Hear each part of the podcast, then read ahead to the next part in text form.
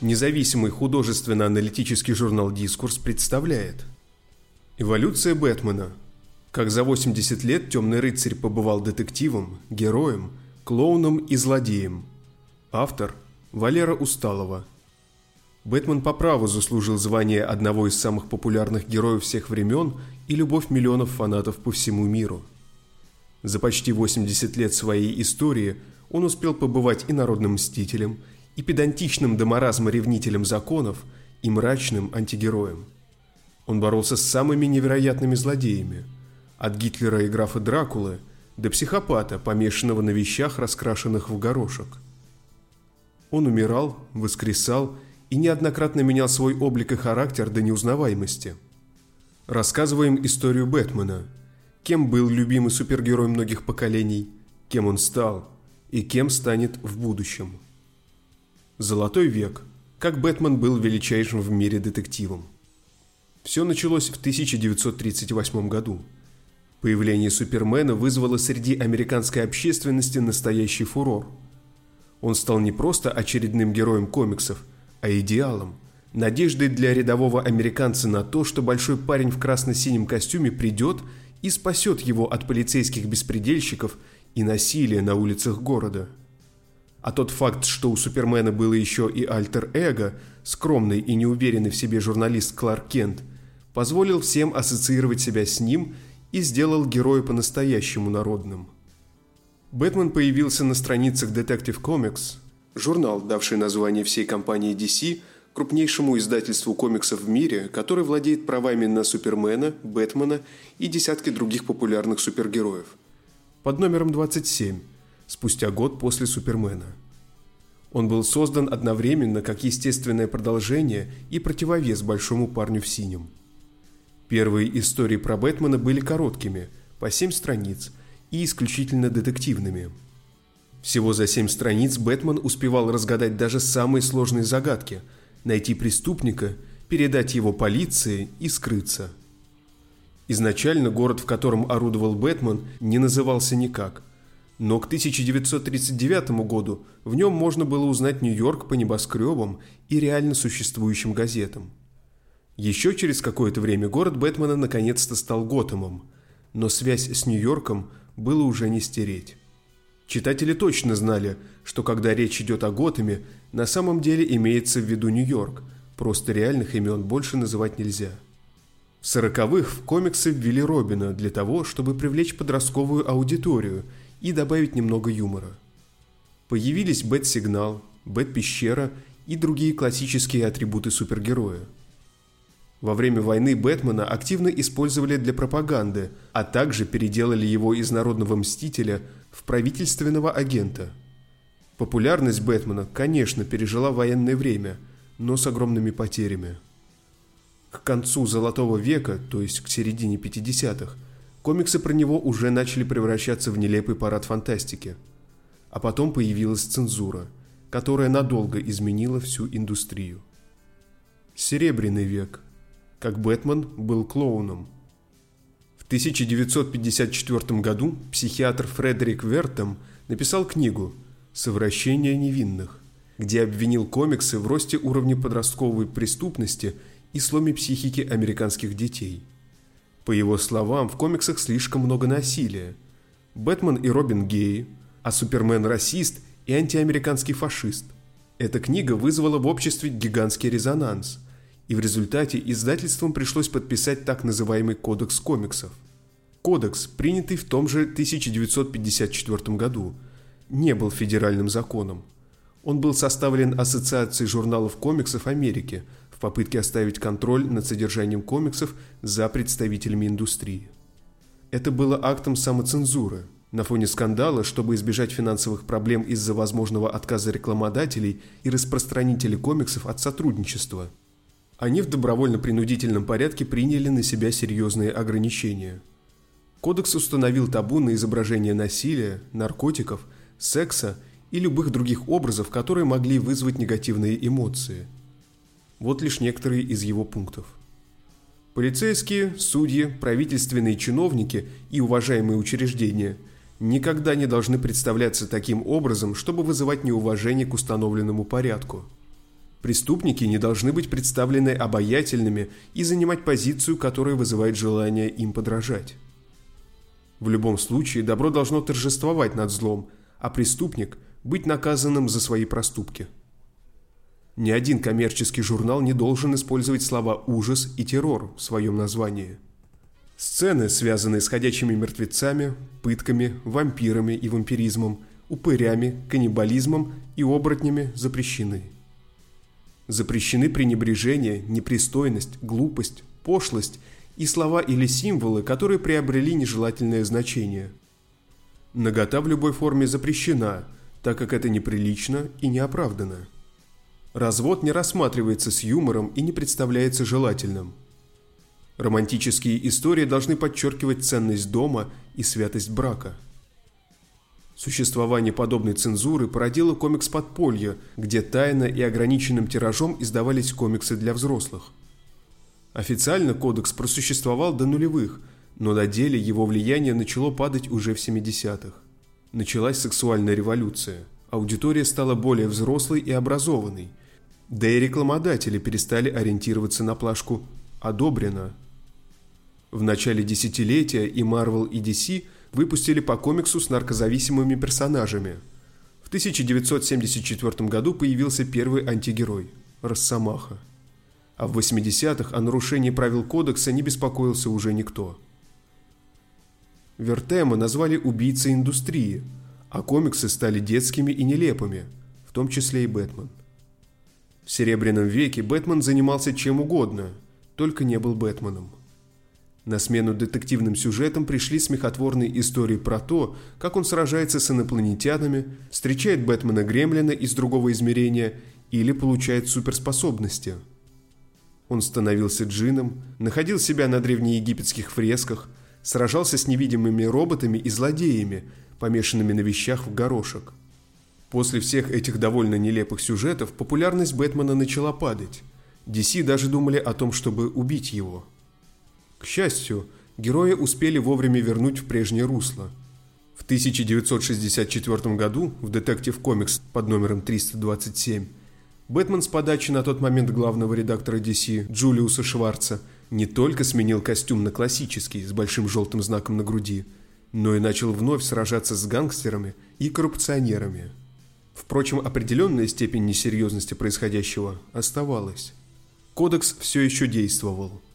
В 1966 году вышел телесериал с Адамом Уэстом в главной роли. Это не было дебютом Бэтмена на экране. В 1940-х о нем сняли два черно-белых телефильма, но они не имели успеха у зрителей. Теперь, в соответствии с духом времени, Бэтмен был не народным мстителем, а представителем закона – и постоянно упоминал о том, что закон – это главное. Например, он не садится за руль пьяным, не пускает несовершеннолетнего Робина в клуб и вешает спиленную им решетку на Бэт-крюк, чтобы случайно не навредить горожанам, скинув ее с высоты. Сериал пользовался гигантской популярностью. В Америке наступила Бэтмания, а слава героя добралась даже до Японии, где выходили две манги – Вскоре, под давлением крупных издателей, в том числе главы Marvel Стэна Ли, из кодекса комиксов начали убирать самые глупые запреты. На странице истории вернулись известные суперзлодеи, в том числе Джокер и Женщина-кошка. Бэтмен получил первый Бэтмобиль. Вот только сериал, из-за желания издательства заработать на «Темном рыцаре» как можно больше денег, уже после первого сезона перестал быть смешным и очаровательным – с отличным балансом между взрослым и детским контентом и превратился в нелепую, олиповатую кашу. Шоу закрыли после третьего сезона, что ударило и по продажам комиксов. К тому же из издательства ушли создатели героя Боб Кейн и Билл Фингер. Поэтому к концу Серебряного века вся надежда оставалась только на комиксы, где суперзлодеи из разных серий ударялись в совместные приключения. Отважные и смелые и новые сюжеты о Бэтмене, все дальше и дальше уходящие от юморного сериала с Уэстом. Бронзовый и темный века. Как Бэтмен стал Бэтменом.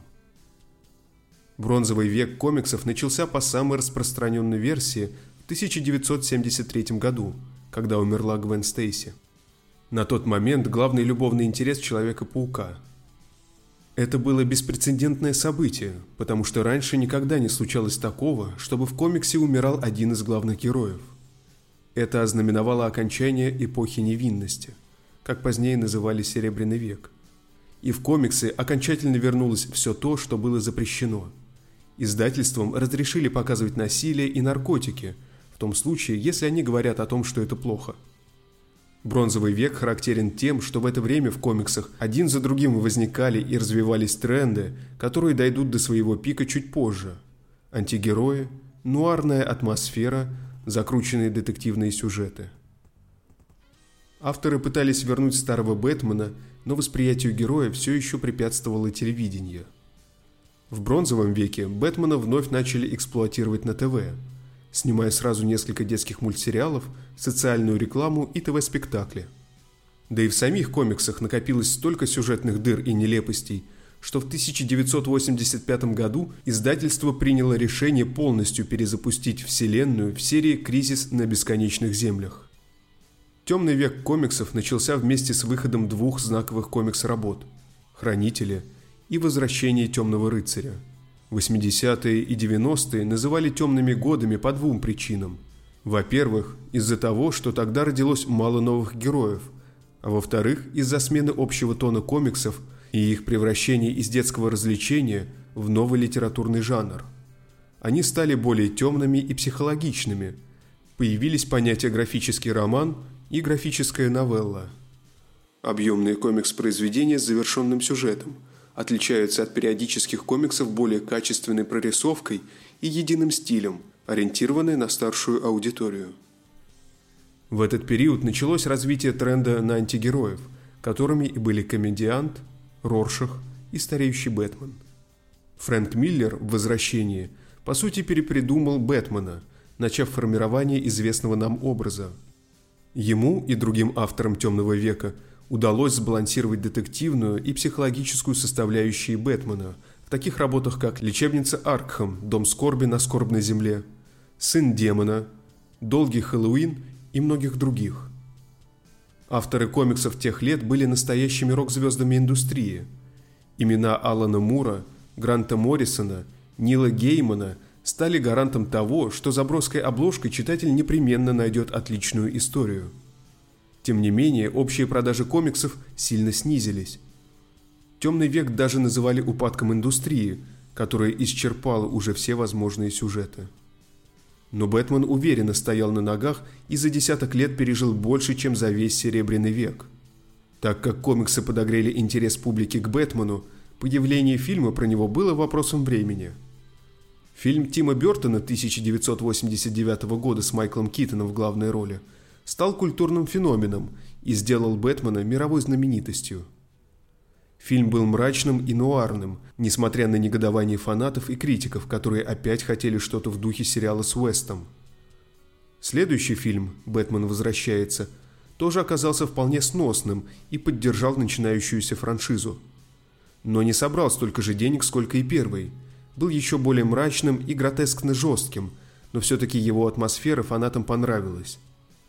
Мультсериал 1992 года и вовсе до сих пор считается одним из лучших воплощений героя на экране. Так что в этот период Бэтмен окончательно закрепился в сознании мировой общественности и стал легендой. Тем хуже и больнее ударили по репутации героя экранизации Джоэла Шумахера 1995 и 1997 года. Первый был ярким и веселым и понравился хотя бы младшей аудитории – а вот день выхода Бэтмена и Робина можно назвать самым темным днем в индустрии фандома. Он был чересчур ярким. Готэм превратился в ужасающий олиповатый город с неоновой закрученной архитектурой. Планы суперзлодеев вызывали только смех, а количество клише зашкаливало. Бэт-соски и Бэт-кредитка, которые все, кто его видел, мечтают забыть. Фильм, по версии журнала Empire, считается худшим в истории человечества – первое десятилетие 21 века Бэтмен немного отошел на задний план, уступив место Найтвингу. Дик Грейсон – первый Робин, который вырос и сменил имя и костюм. полиции Готэма, Бэтгелл и другим героям. Истории про темного рыцаря до сих пор выходили, но уже не были настолько популярны, как в 80-х. К тому же, новая мультивселенная, концепция существования множества параллельных миров в комиксах, позволила, например, перенести Бэтмена в викторианскую Англию и дать ему сразиться с Джеком Потрошителем в серии Gotham by the Gaslight или с Дракулой в мультфильме «Бэтмен против Дракулы». Как и в Серебряном веке, спросом пользовались объединения супергероев как на страницах комиксов, так и на телевидении. Бэтмен получил совместную серию комиксов с Суперменом и участвовал во многих сериях про Лигу Справедливости. В 2008 году в серии «Бэтмен R.I.P.» Бэтмен якобы умер, и его место занял Дик Грейси, а Брюс Уэйн на самом деле отправился в прошлое, оставив в настоящем только мертвое тело. Из его черепа сделали кольца черных фонарей, корпус мертвых зеленых фонарей межгалактических полицейских. И с их помощью воскресили мертвых героев и злодеев в виде зомби. Брюс Уэйн вернулся в комиксы на правах актуального Бэтмена только в 2010 году. Пока в комиксах творилась такая чехарда, Кристофер Нолан взялся за новую экранизацию, выбрав для нее реалистичный и нуарный тон, и не прогадал. «Бэтмен. Начало» напомнил фанатам, с чего началась история их любимого супергероя, и понравился и критикам, и зрителям, собрав в прокате 374 миллиона и дав Нолану возможность снимать дальше. Вторая часть трилогии «Темный рыцарь» совершила настоящий прорыв, показав на большом экране того Бэтмена, которого многие всегда мечтали увидеть, и навсегда разрушив представление о фильмах по комиксам как о чем-то детском.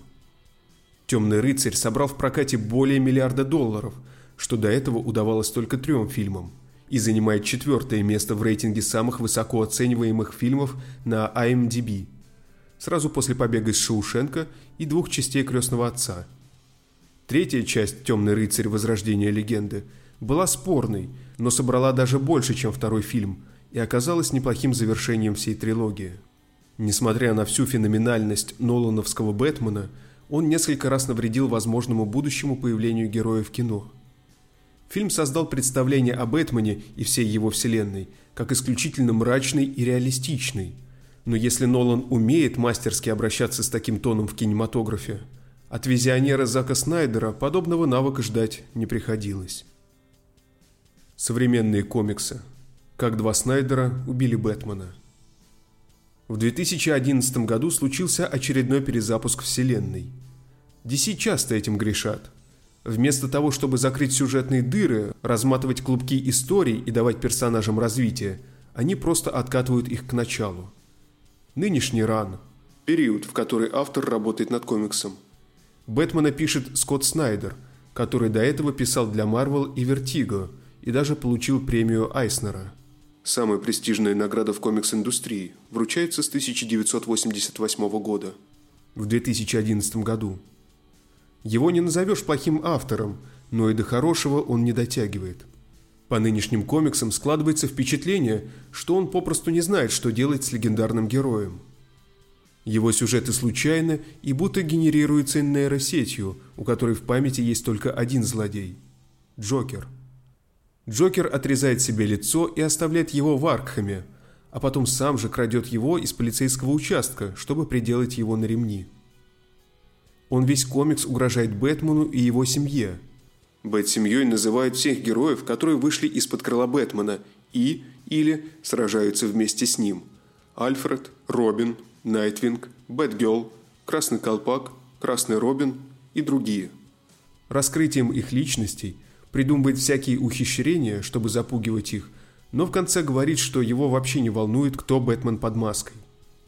Даже лицо Джокера восстанавливается после падения в яму Лазаря. Природный источник, способный исцелять раны и даже воскрешать мертвых. Ни одно из его действий не приводит к реальным последствиям – Вся серия построена на вау-эффекте, который должен шокировать читателей и заставить их отдать деньги за то, чтобы увидеть противостояние любимых персонажей в условиях полного хаоса. Смерть семьи – затянутый комикс, перегруженный психологизмом и триллером, а самое печальное, что все его события не имеют никакого влияния на дальнейшее развитие героев. Одна из самых примечательных серий современности – «Суд сов». В ней Бэтмен сталкивается с таинственной организацией, которая существует в Готэме много веков и управляет жизнью города.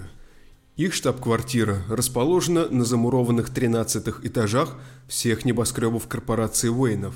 Но Бэтмен, конечно, даже не подозревал о существовании у него под боком, в городе, который он защищает уже добрых десяток лет, такой могущественной силы. Совсем недавно в комиксе Тома Кинга Бэтмен почти женился на женщине-кошке, но свадьба сорвалась. За свою долгую историю Бэтмен был почти кем угодно, но никогда не был мужем. Неужели никому не было бы интересно увидеть его в таком амплуа?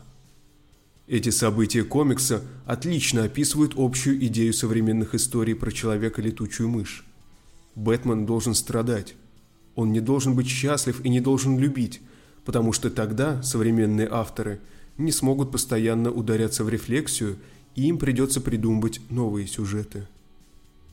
Бессилие издательства в отношении Бэтмена доказывает и недавняя серия Metal, в которой были Бэтмен Флэш, Бэтмен Джокер, Бэтмен Зеленый Фонарь и еще куча разных других Бэтменов, но Бэтмена как такового не было. Более того, комиксы последнего десятилетия потеряли индивидуальность стиля и пришли к единому стандарту. Они все выглядят, если не одинаково, то как минимум похоже. Примерно те же проблемы, которые мы видим в современных комиксах о Бэтмене, можно увидеть и в новых фильмах по комиксам DC. Зак Снайдер пытался вернуть на экраны Бэтмена Фрэнка Миллера, престарелого антигероя, который не гнушается огнестрельным оружием и обрекает преступников на верную смерть. Проблема в том, что когда выходило «Возвращение темного рыцаря», мы еще не видели такого Бэтмена. Но у него уже за спиной было множество других воплощений, поэтому все было в новинку. У нынешнего Бэтфлика, Бэтмена в последних фильмах играет Бен Аффлек, нет ни эволюции, ни мотивации. Мы не знаем, как он пришел к антигеройству. К тому же, из-за того, что он уже довольно зрелый, а Лига Справедливости только формируется – в фильмах не показаны отношения Бэтмена с Суперменом и остальными его друзьями, которые в комиксах сделали его более гуманным и зрелым, во многом сформировав его характер. Нынешний киношный Бэтмен – калька с Бэтмена из старых комиксов и Бэтмена Нолана. Крайне неудачная и нецелостная. Кем Бэтмен станет? DC и в частности авторы Бэтмена отойдя от антигеройской тематики и социальных проблем прошлого, не пришли ни к чему новому. Их комиксы вошли в бесконечный порочный круг. Придумывать что-то интересное, не развивать, откатить к началу, повторить. Недавний комикс «Белый рыцарь», в котором Бэтмен и Джокер меняются местами, и первый становится преступником, а второй героем города, дает надежду на то, что у DC есть еще хорошие идеи и хорошие авторы – это ограниченная серия, которая, возможно, не станет классической, но наверняка запомнится фанатам. Нельзя не вспомнить и про лего-фильм «Бэтмен». Остроумный мультфильм об инфантильном Бэтмене-психопате, высмеивающий и деконструирующий все предыдущие воплощения героя в маске летучей мыши, а заодно и несколько сотен других супергероев и сказочных персонажей. Комиксы про Бэтмена сейчас ставят во главу угла то же самое, что ставили в середине Серебряного века – прибыль. Несмотря на выросший уровень насилия и психологизма, и то, и другое остается детским и бессмысленным. Если так и продолжится, а у Снайдеров не отберут возможность делать с кумиром миллионов все, что им заблагорассудится, Бэтмен придет к упадку и превратится в клоуна, вечно унылого и печального Пьеро, комиксы о котором перестанут приносить всякое удовольствие – Сейчас Бэтмену не нужно то, что спасло его после Серебряного века. Его не нужно вновь перепридумывать и откатывать его историю к началу, что постоянно пытаются сделать с ним Снайдеры. Ему не нужно быть мрачнее, чем он есть, и вечно несчастным. Бэтмену нужно то, что сделало его популярным на рассвете супергеройских комиксов. Детективные истории, яркие враги, которых у Бэтмена всегда было достаточно, и, возможно, немного юмора. Автор Валера Усталова. Озвучил Носачевский Николай.